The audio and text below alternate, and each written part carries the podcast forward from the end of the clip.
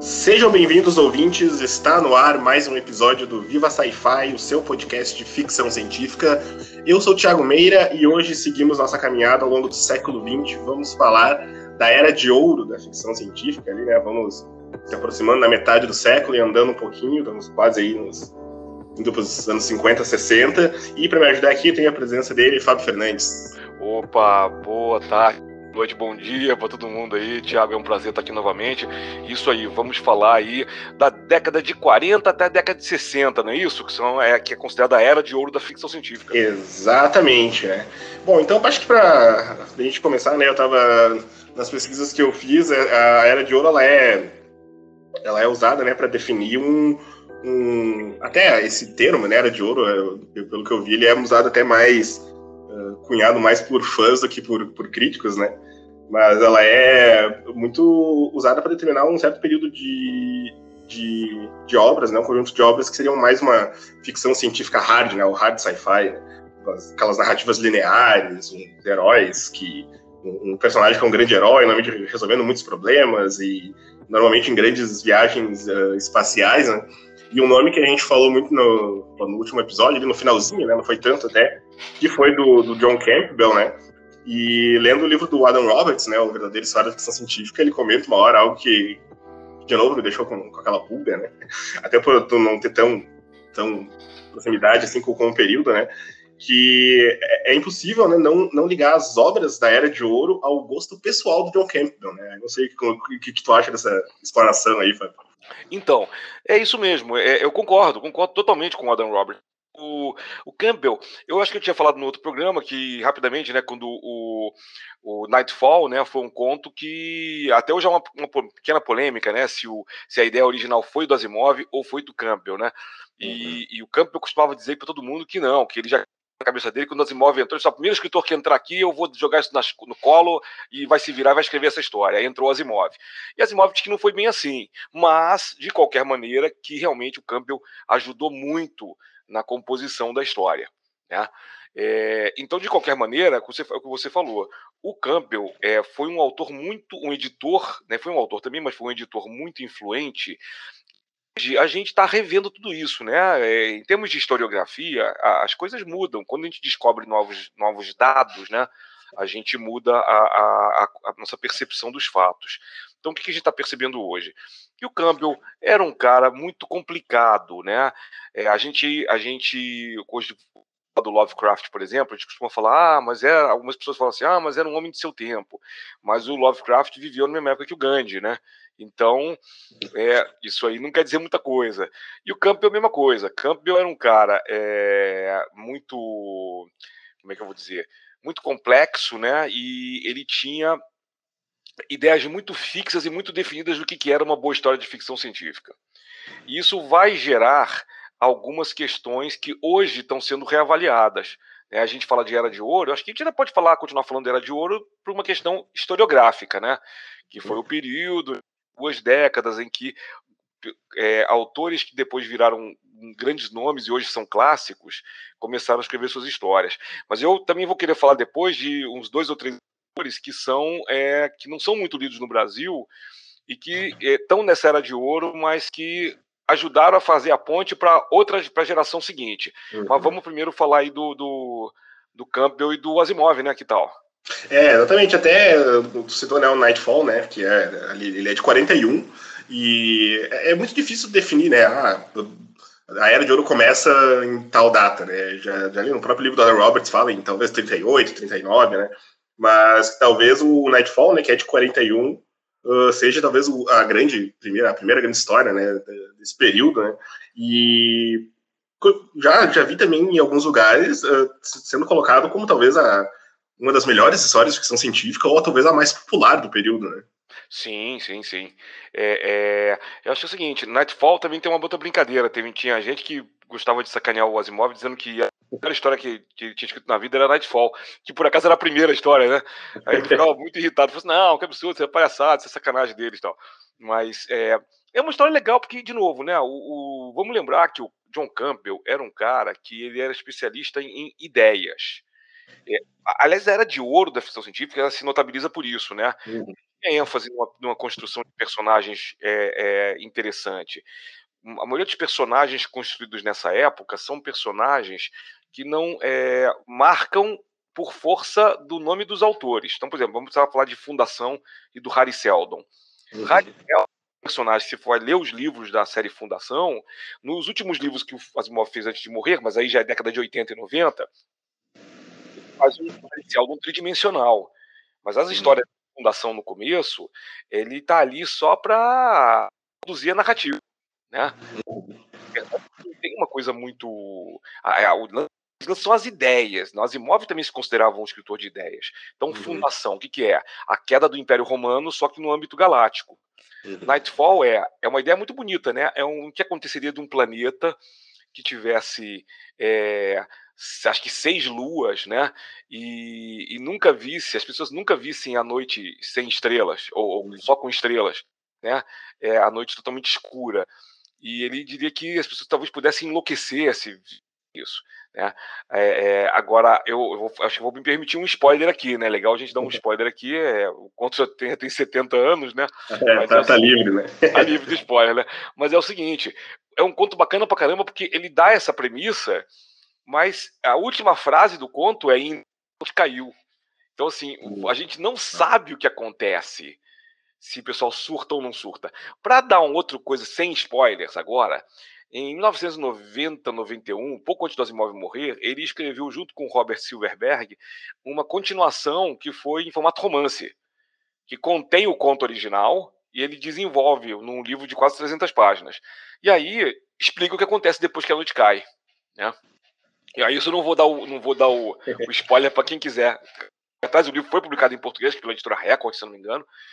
É, então procurem e deem uma lida. Não é tão é, fascinante quanto o conto, né? Mas, mas é isso, tem esse contexto de você é, focar nas ideias.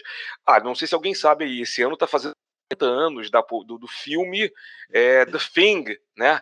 É, do John do, do Carpenter, né? Que é, é, O Enigma do Outro Mundo. Esse isso. filme é baseado num conto do Campbell, chamado Who Goes There? Então, a ideia do alienígena transmorfo é do Campbell. Né? Então, assim, as ideias eram boas. Se a gente vai para pensar em quem eram essas pessoas, a gente vai ter que programas inteiros onde a gente não vai falar muito bem deles. Mas as ideias até hoje são reaproveitadas, né? Elas fazem parte da grande conversação da ficção científica. Esse negócio de ser um escritor de ideias, né? É bem é, o curioso falou do Fundação, né? Que no final ali, né? No, nos outros livros ele vai uh, formular um pouco mais, mas essas uh, dessa coisa da ideia, né? O primeiro Fundação, ele é praticamente diálogo é, é, é, o que mais tem, né? Tem muito mais diálogo do que a construção da história em si, né? É mais não é, é, conteúdo, né? Isso, não, ele decidiu, na verdade é um fix-up, né? Fala hoje em dia que é um, é um amarrado de vários contos, né? Que ele acabou fazendo ali uns interlúdios da Enciclopédia Galáctica e tudo mais para dar um formato de livro. É, e basicamente são, é, são, são contos ou noveletas né, em épocas diferentes. Eu achei um trabalho legal, não sei se você viu, se alguém dos ouvintes tá, viu a série Fundação da, da, da Apple, né? uhum. né? E eu gostei muito. Eu achei que também tem problemas tal, mas assim, ela, ela consegue pegar todo o, o básico do Asimov e fazer uma adaptação bem, bem, bem, bem adaptada ao nosso século I, né? Inclusive com a presença de muitas mulheres na narrativa, e Asimov uhum. era um cara que, se não era, se a gente talvez não possa dizer que ele era misógino, ele tinha problemas, né? Ele era um, um assediador, uma coisa que só se falou só começou a se falar mais depois que ele morreu, mas existem provas, inclusive, de fotos dele tentando agarrar mulheres em convenções de ficção científica passando a mão. E, e muita gente que criticava ele dizia: não, só estou brincando, é, é, só, de, só de farra. Né? E muitas autoras, inclusive, reclamando. Tem até uma autora que eu não vou lembrar agora, acho que é a Judith Merrill, se não me engano, que ela conta, contava, ela morreu também, mas ela conta história que um dia o Asimov passou a mão na bunda dela num evento, ela foi atrás dele e passou a mão na bunda dele. Aí ele susto, ela falou, ele falou, ela falou, tá vendo como é bom fazer isso com os outros? Aí ele ficou quietinho e não fez, não fez mais com ela. Mas infelizmente ele, ele ainda continua fazendo, né? Então, assim, não sei se eu tô aqui, se eu tô, né, é, é, surpreendendo as pessoas, né? Não sei se as pessoas sabem disso. Mas assim, É, aqui eu não vou propor cancelamento do Asimov, só estou comentando que o Asimov como pessoa é também era um cara muito complicado e de comportamento é, é, é possível. Mas a, as histórias, tanto é que as histórias boas dele são histórias em que muitas vezes você, elas têm que ser adaptadas, né? Porque assim não tem preponderância feminina, né? É, raramente tem um personagem negro, se é tem, não me recordo agora de nenhum. Acredito que nas últimas histórias mais recentes ele tivesse algum, mas praticamente todos ali eram padrão do, do da Era de Ouro, né? Personagens homens cis hétero brancos, né? É, uma história que eu lembro muito de, que é exatamente isso, que foi uma das primeiras histórias que eu li das Asimov, que eu sempre confundo dois deles, mas acho que foi o fim da eternidade. Que no fim da eternidade é, é, é tem aquilo ali, né, o personagem principal, né, que tem toda o que desenvolve toda a história, e eles viajam, né, entre, entre os séculos, né, meio que como uma viagem no tempo, só que eles é permitida né, viagem, e só que eles nunca podem ir para os séculos mais altos, eu não vou lembrar agora exatamente o número. E aí o personagem principal ele se apaixona né, por uma mulher, e aí ele vai pro século dela, que é um século muito alto, e ele percebe que na real a mulher é uma vilã, né? Então, tipo, no fim, a, o, problema da história é, é, essa mulher que ele se apaixona, né? Não, é, o... é não, a história em si é até interessante pra época, era um, uhum. ele conseguiu sair Nossa. do clichê. Mas acaba sendo sempre assim, né? No caso, a mulher é, é, ela, ela é sempre alguém que atrapalha o homem, que é o é. protagonista, né? Eu estava comentando alguém com alguém outro dia, o Eu Robô, né? A versão para o cinema uhum. do Eu Robô é muito ruim, né? Vamos, vamos, vamos dar real. ruim porque ela não aproveita nada do Asimov, a não ser as três leis, né? Uhum. E fizeram uma coisa também interessante que, que, eu, eu, que eu vou comentar, que é o seguinte: colocaram uma atriz bonita para fazer a, a Susan Calvin. E o Asimov descreve claramente que a Susan Calvin é uma mulher feia. Só uhum. que, só que, é o problema do Asimov. Eu acho que ela, ele colocar que a mulher é feia, que o homem é feio, não tem problema nenhum. Mas ele faz isso especificamente com o propósito de humilhar a personagem. Ele, embora, ele, embora ele coloque que ela é uma das maiores gênias, né, um dos maiores gênios da sua época, do século XXI, né, porque a história passou do século XXI, ele diz ao mesmo tempo que ela é uma mulher amarga e não arruma homem porque é feia. Ele deixa isso muito claro. Tem uma das histórias que é isso. Isso é uma coisa nojenta, né? É, eu teria gostado muito que tivessem colocado uma atriz que não fosse bonita para os padrões hollywoodianos, mas para ela poder dar uma resposta algum fora em algum homem machista que, né, achasse que ela não era uma mulher legal porque ela era feia. E infelizmente o filme de Hollywood também perdeu essa oportunidade. Quem sabe em algum momento faça uma adaptação possa aproveitar isso, né? E colocar a, uma mulher que não tem o padrão de beleza hollywoodiano para fazer. Né? Hum, exatamente. A gente vai falar mais do Asimov, né? Mas daqui a algumas semanas né, a gente tem aí na, na pauta um programa específico com ele. Aí nós vamos destrinchar um pouco mais para quem ficou surpreso, né? Com essas atitudes do Asimov, né? Que, colocado num cânone, às vezes quase como possivelmente mais o, o autor mais famoso de ficção científica, né? Mais conhecimento que tem, acho que não tem quem não conheça, né? Pelo menos por nome, o nome das Asimov. né? É verdade.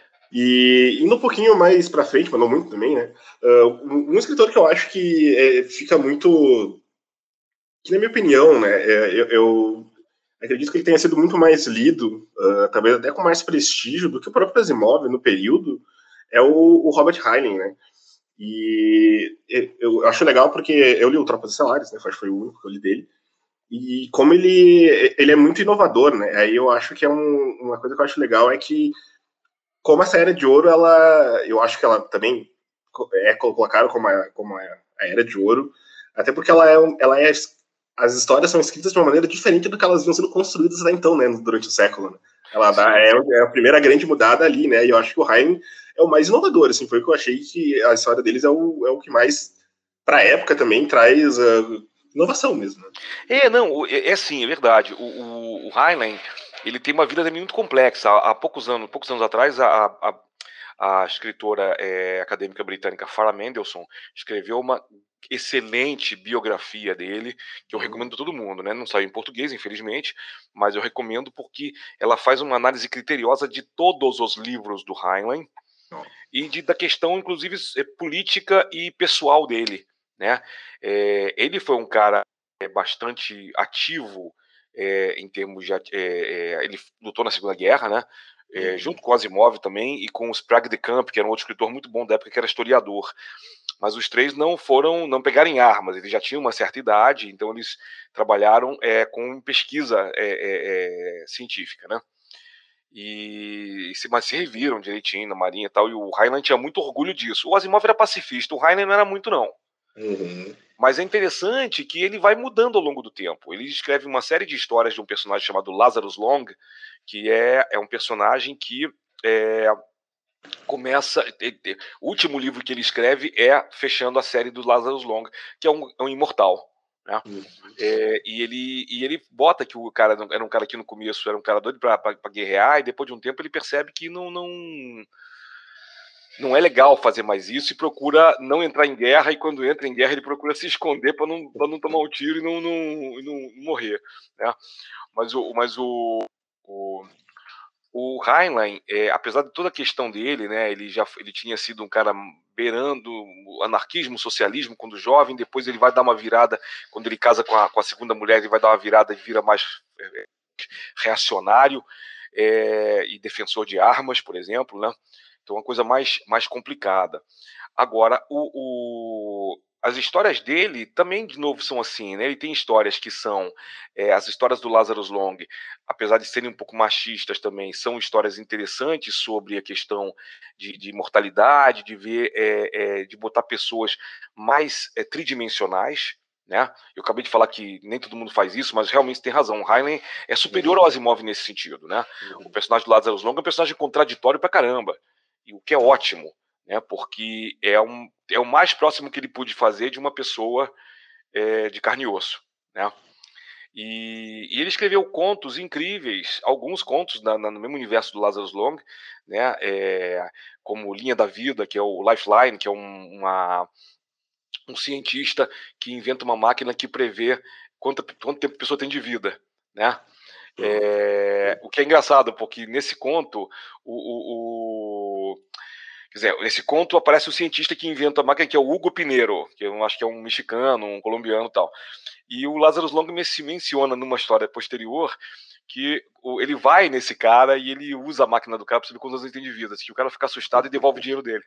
o cara entende que ele é imortal, mas o cara, não, o cara não diz pra ele quando você vai morrer, porque eu não sei quando você vai morrer. Né? Mas tem uma história bacana, aí eu não posso dar o. Eu não posso dar o. Eu vou contar uma história rapidinho do Asimov, do, do agora, mas eu não vou dar Spoiler não, porque existe um filme maravilhoso. Não sei se você ouviu, viu um filme chamado Predestinação, né? Predestinado, uhum. sei lá, que é com o Ethan é. Hawke. Uhum. Este filme é uma adaptação incrivelmente fiel e boa de uma história chamada All You Zombies. Todos vocês zumbis. Que é uma história de paradoxo temporal, de viagem no tempo, que eu nunca vi na vida e acho que ninguém conseguiu escrever uma história de paradoxo temporal igual a essa. É uma história que ela dá um nó tão grande que você sai da história, você entende tudo no final da história, tá? Mas dá um nó na cabeça, porque ele quebra várias regras do jogo, tipo, ah, não é possível que vai fazer isso, e o cara faz. E você no final, ele te convence que a história dele, é, ela, ela funciona, né? Então você tem na, na essa, essa e essa é uma história também da década de 50, se não estou enganado, é de 58, né? É, então você tem aí uma, uma, uma é, e Tropas Estelares também, Tropas Estelares é um pouco depois disso, né? Deixa eu ver se eu acho encontro, se eu encontro aqui a, alguma coisa do os títulos, né, do do Heinlein. É, você tem aí o quando, quando é o o Tropas Estelares é de 59, né? 59, tá? É quase a mesma época do, do, do, de uma das primeiras histórias do, do Lázaro uhum. né? O, o Filhos de Matusalém, não, de Matusalém é de 58, mas é baseado num conto de 1941, olha aí, né? Que é quando todos eles começam, na verdade, né? uhum. né? Eles começam na década, começando na década de 40, alguns dão uma parada por causa da Segunda Guerra Mundial, mas 46 já estão voltando a escrever, né? Então você tem aí uma, uma, uma, uma geração de, de escritores é, muito bacanas que é, começam nessa época a, a, a fazer um, tra um trabalho é, inovador, porque é isso, né? Para a gente voltar a Before the Golden Age, né? Fez no programa passado, uhum. é, era de ideias mas era muito mais uma coisa pulp, né? Nossa, era muito mais uma coisa de, de, de aventuras fantásticas e é. que não tinha, não tinha, era uma coisa, que, uma coisa que podia virar filme, né? Podia virar um seriado do cinema, tipo Flash Gordon, né? Então as ideias também não eram ideias tão, tão inovadoras. Aqui não, essa época é a época de você inventar é, ideias loucas mesmo, pegar esses conceitos como viagem no espaço e viagem no tempo. Lembra que eu falei da outra vez que o Campbell inventa o conceito de hiperespaço, que hoje você usa em Star Wars e Star Trek. Né? Uhum. Então isso é que é, que é, é que é muito bacana. Né? É, e eu também queria falar de outros dois autores. Claro. É, posso falar também dessa, dessas gerações? Pois é, tem autores que a gente não são conhecidos do povo do público brasileiro, embora tenham tido um ou dois contos publicados no Brasil nos anos 70 e porra, depois sumiram, cara. Um deles se chama William Ten, é, que é um dos meus favoritos, aliás. William Ten, esse é um pseudônimo, o nome dele era Philip Klass, ele era engenheiro e professor universitário. E ele começa a escrever no final da década de 40. E ele escreve, é, ele escreve apenas. Ele tem uma produção curta. Ele escreveu dois romances, 60 contos, que foram coletados em cinco coletâneas. E ele tem contos maravilhosos, como é, The Liberation of Earth, de 1950, que é, é, é um conto satírico. Ele era, ele era um escritor satírico, que influenciou, por exemplo, o Kurt Vonnegut. Né? Ele, ele, o The Liberation of Earth, a Libertação da Terra, é um conto é, que você começa a rir e termina chorando. Porque, assim, é uma aula de história do futuro. O cara do futuro está falando para vocês, então, meus alunos, vamos falar de como a Terra foi libertada. Os, os, valorosos terráqueos do passado nos libertaram, porque nós fomos invadidos por uma, por uma raça alienígena muito maligna. E essa raça né, começou a destruir, pegar nossos recursos, mas depois chegou outra raça, essa raça era legal, e essa raça brigou com a outra raça, e ele vai falando a história toda, cara. E você vai vendo a descrição da sala de aula, e que é uma sala de aula numa terra que não tem mais oxigênio e tem pouca gravidade. Porque, na verdade, quando a guerra acaba, depois de muitos anos, as duas raças alienígenas percebem que elas destruíram a Terra e não tem mais o que. E a gente, a gente se ferrou. Mas é engraçado que o cara fica aquela coisa, aquele discurso meio Trump, tipo, não, a Terra é foda, nós somos sensacionais porque nós conseguimos expulsar os alienígenas e nós estamos muito bem. Aí, ó, mas agora peguem suas máscaras para respirar mais um pouco, porque estamos ficando sem ar tal. Né? É, é, é, é, muito louco, muito louco. E tem um outro autor que eu gosto muito também, chama-se Cordwainer Smith. Olha que engraçado, estou falando de dois autores que têm pseudônimos. Né? Uhum. O Cordwainer Smith, o nome dele era Paul Linebarger. E a gente só ficou sabendo o nome dele depois que ele morreu em 66. Cordwainer Smith foi um, foi um acadêmico, estudioso de, de, de, do Oriente, né, e especialista em guerra guerrilha psicológica. Vou falar uma coisa para vocês. Ele escreveu muitos livros maravilhosos de futuro distante, com world building sensacional. Mas ele, se vocês, encontram, vocês encontram tudo isso na, na Amazon, assim como vocês também vão encontrar o único manual de guerrilha psicológica que existe, foi escrito por ele. Ele foi assessor do presidente da China, é, é, é Chiang Kai-shek. Né? Uhum. É, é, é, e assim, ele era. Ele era. É, o cara foi muito louco. O cara foi trabalhando com o governo britânico, governo americano, governo chinês, né? E ele escreveu. Ele é estadunidense? Oi? Ele é estadunidense. Estadunidense, é, pois é, não. E ele trabalhou para o governo americano e para o governo chinês também. Trabalhou como fazendo uma ponte, né? Na verdade, ele era, uhum. trabalhou para o governo americano o tempo todo, né?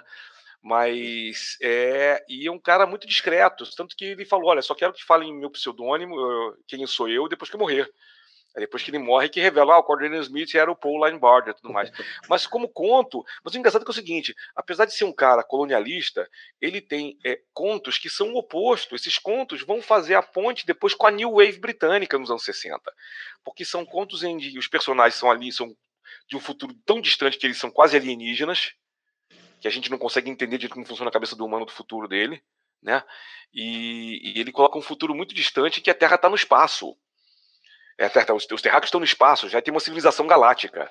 Mas é uma civilização que está constantemente em guerra e ele é um dos primeiros autores a explorar bem o conceito de pós-humano, sabe? De colocar é, humanos que a gente não reconhece mais como humanos.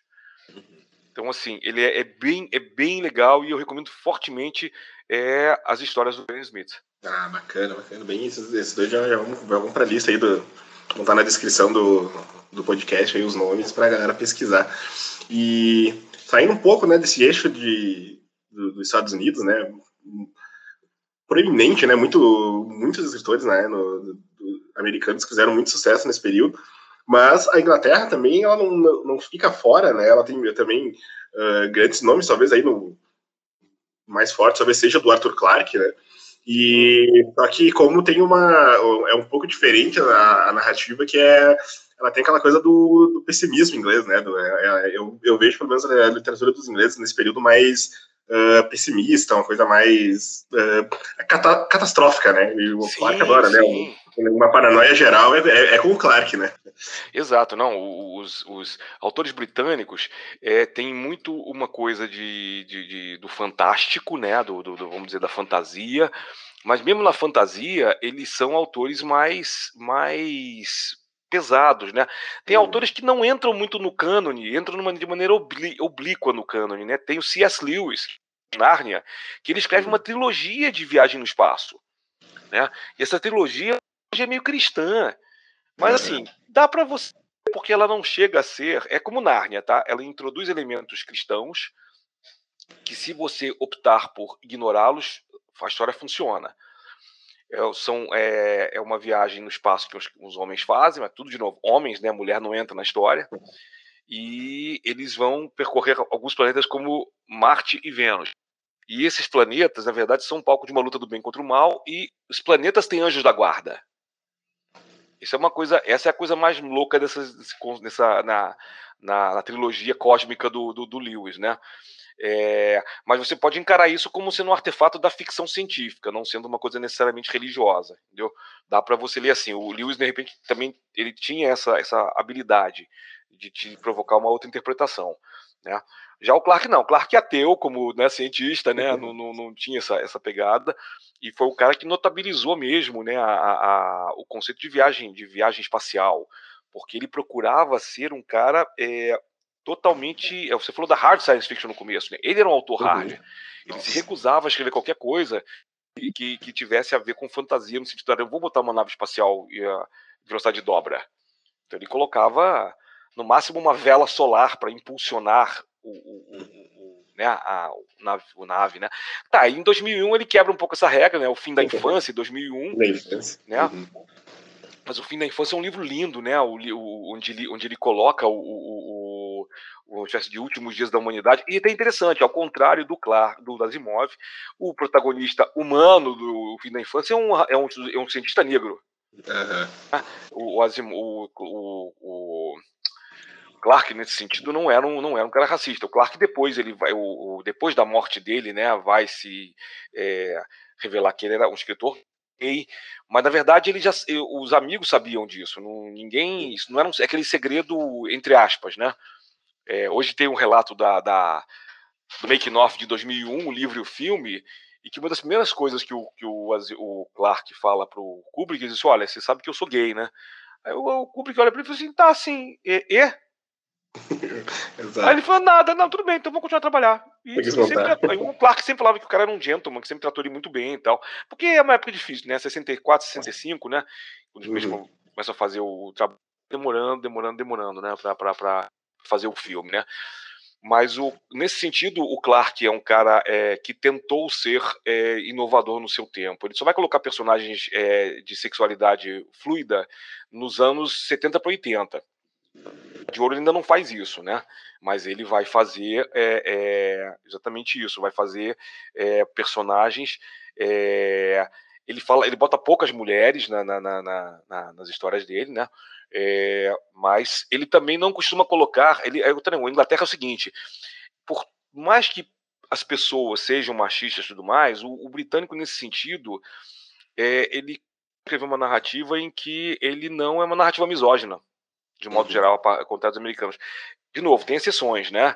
É, é, na fantasia, por exemplo, Tolkien coloca mulheres fortes, o C.S. Uhum. Lewis não, porque aí tem a coisa do, do cristianismo, né, do catolicismo.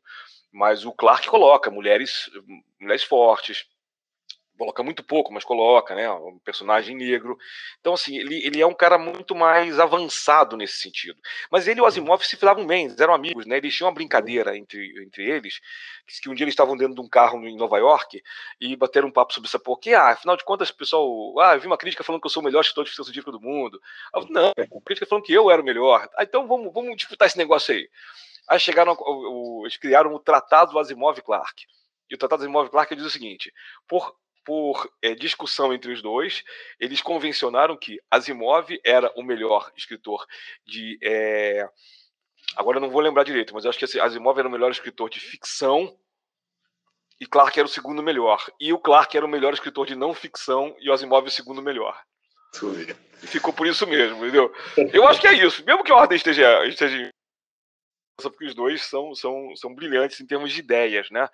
E o Clark é um cara das ideias cósmicas, né? Aliás, vou falar outra coisa aqui rapidamente. Eu sei que uhum. não é não é o programa, vou falar depois a gente pode elaborar esse outro programa, mas a gente não teria uma parte grande da ficção científica brasileira se não fosse o Arthur Clarke.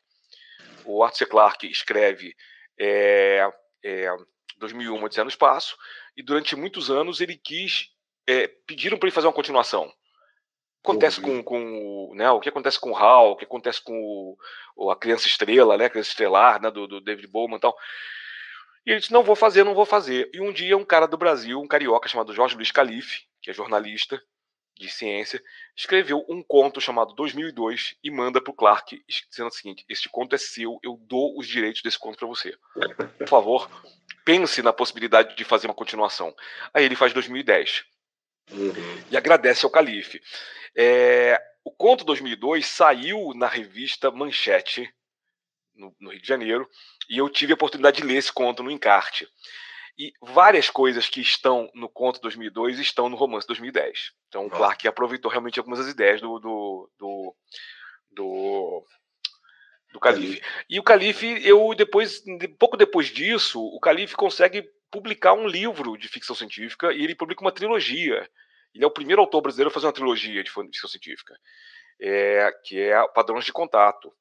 Eu acabei, atrás de uma amiga minha de universidade, eu conheci o Calife, e o Calife me apresenta ao Braulio Tavares, ao José Fernandes e o pessoal do Clube de Leitores de Ficção Científica no Brasil. Uhum. E ele é um dos caras que ajuda a impulsionar a segunda geração de escritores de ficção científica brasileiros, né? Mas de novo, o Calixto só consegue isso porque ele escreve para o Clark e o Clark faz 2010. Se o Clark não fizesse 2010, você não tinha não, os livros do Calife, não tinha, talvez não tivesse os nossos livros. É, é uma curiosidade para falar para o pessoal. Mas sem dúvida merece um programa também ficção científica brasileira, né? Dá para essa história que, que, que, precisa de muito mais alcance do que tem, né? Na verdade, que vem ganhando muito espaço, né? Principalmente com autores atuais também uh, se destacando no gênero, né? E com certeza a gente vai planejar um episódio futuro sobre, né? Vamos fazer, e... vamos fazer. Então, falando do Clark, ele também achei uma curiosidade, né? Acho que o pessoal talvez não, não saiba ou saiba, né? Mas, se eu não me engano, foi o Clark, né, nessa, na questão de ser um escritor bem hard, né? Que, que manda para Ursula Le Guin uma carta, né? Logo depois acho que ela publica o, o A Mão Esquerda, né? Da Escuridão uh, comentando, ah, muito legal, só que teve uma hora que você foi falar, não sei o que, da ciência, do foguete lá, e aí falou de maneira errada e tal. Eu falei assim, caramba, né, o cara se prestou a, a mandar uma carta, né, de uma obra, pô, muito revolucionária da Úrsula, né, e ele comentou sobre o erro dela no, nas questões científicas, então ele realmente é muito hard mesmo. Né. Não é, não, mas é a coisa do nerd também, né? O, o, o, ele era um nerd, né? E é engraçado, ele era um cara da área de telecomunicações, tanto que ele, uhum. o satélite geoestacionário, a órbita geoestacionária é chamada de órbita de Clark, porque ele escreveu um paper na época da Segunda Guerra Mundial, ele também trabalhou na Segunda Guerra Mundial, na, tem telecomunicações, né, no, no pro, acho que pro Exército Britânico, se não me engano, ou para Aeronáutica, não vou lembrar, e ele escreve um paper sobre essa possibilidade. Esse paper está na web, se alguém quiser pesquisar depois, a gente uhum. pode até tentar botar o link. Uhum. E esse paper é, fala sobre essa possibilidade de se colocar um satélite em órbita geoestacionária na órbita da Terra. Colocam, eles depois batizam essa órbita como órbita de Clark. Então, ou seja, ele também foi um cara, assim como Asimov na robótica, né? Uhum. É, até hoje estão tentando implementar as três leis da robótica na, na, na, robó, é, na robótica industrial então, assim, esses autores são autores que, quer a gente queira, quer não, eles causaram ciência também. Né? Uhum. Eu não sei qual foi a resposta da Ursula Le Guin, se ela deu algum, alguma resposta. Mas é assim, claro que a gente lê as histórias da Ursula sem se preocupar com a questão hard, porque não é o, o objetivo, né? Mas no caso do Clark, sim, claro. Se ele fizesse errado, as pessoas iam, iam chiar, porque é o objetivo, era o objetivo dele falar de ciência, né? Fazer uma divulgação científica. Exato. Eu acho que até ela tem uma resposta, não vou me lembrar mesmo, mas acho que a gente comentou num episódio muito antigo com a Ana. Eu lembro que ela, ela comentou essa história. Mas vamos. Uh, no, no, próximo episódio, talvez o nome dela vai ser citado com certeza. No episódio da semana que vem, a gente tenta trazer essa informação. E indo pro, então para a gente finalizar, né?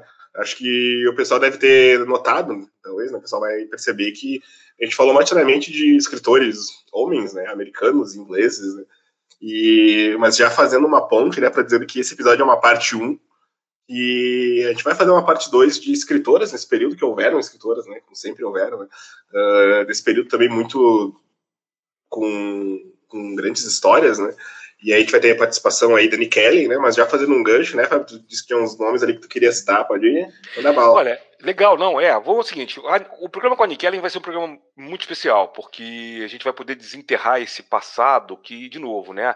A gente fala atualmente se fala muito de apagamento, e é verdade. Então, autoras de ficção científica existiram muitas mais do que a gente pode citar aqui. E eu vou confessar a vocês, talvez até por ser homem, é, eu, quando era mais novo, eu não li essas autoras. Eu fui passar a ler essas uhum. autoras há alguns anos. Porque comecei a prestar atenção nelas. Né?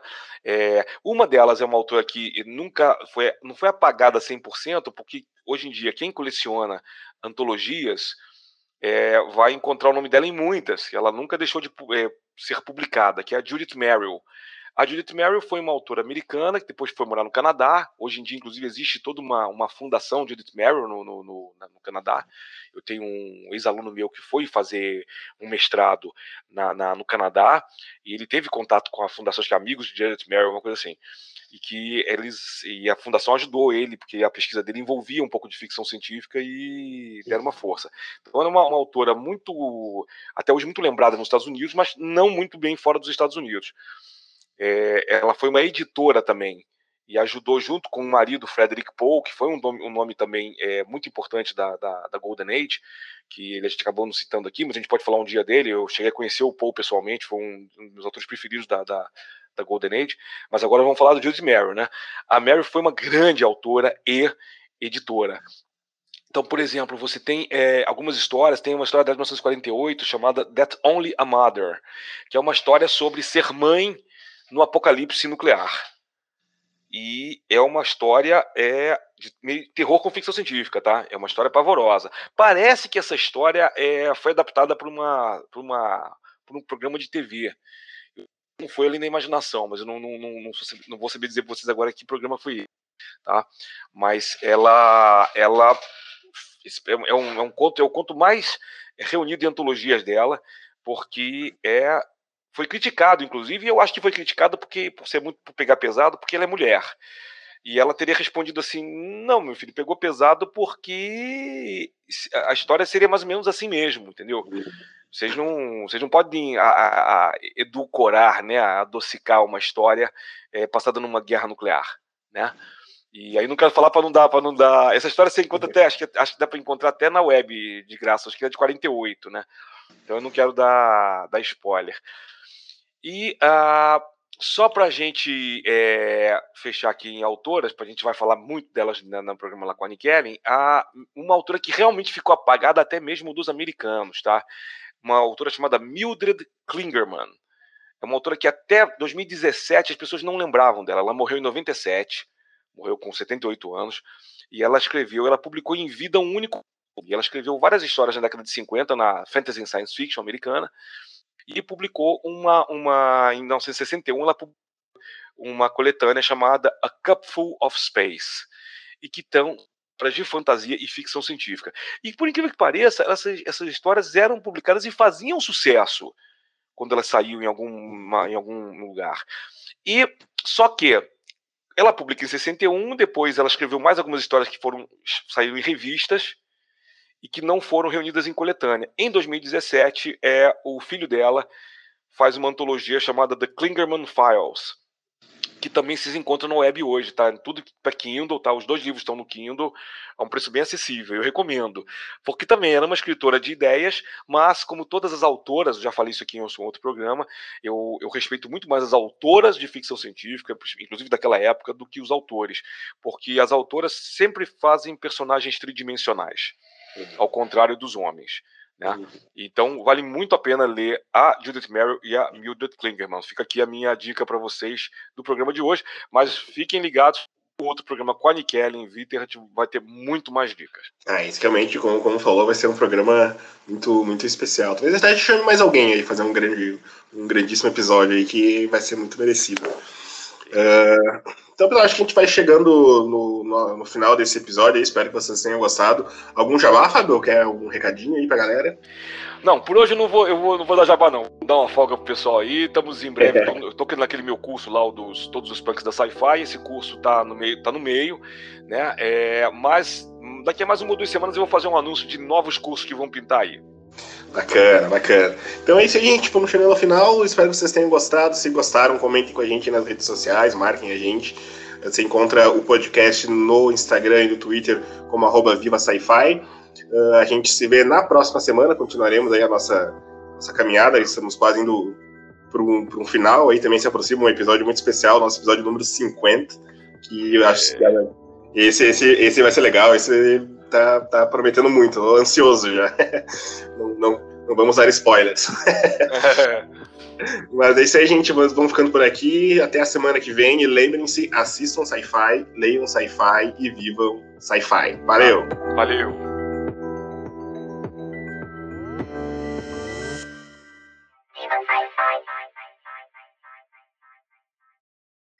Esse episódio foi editado pelo 8pix, que no caso sou eu.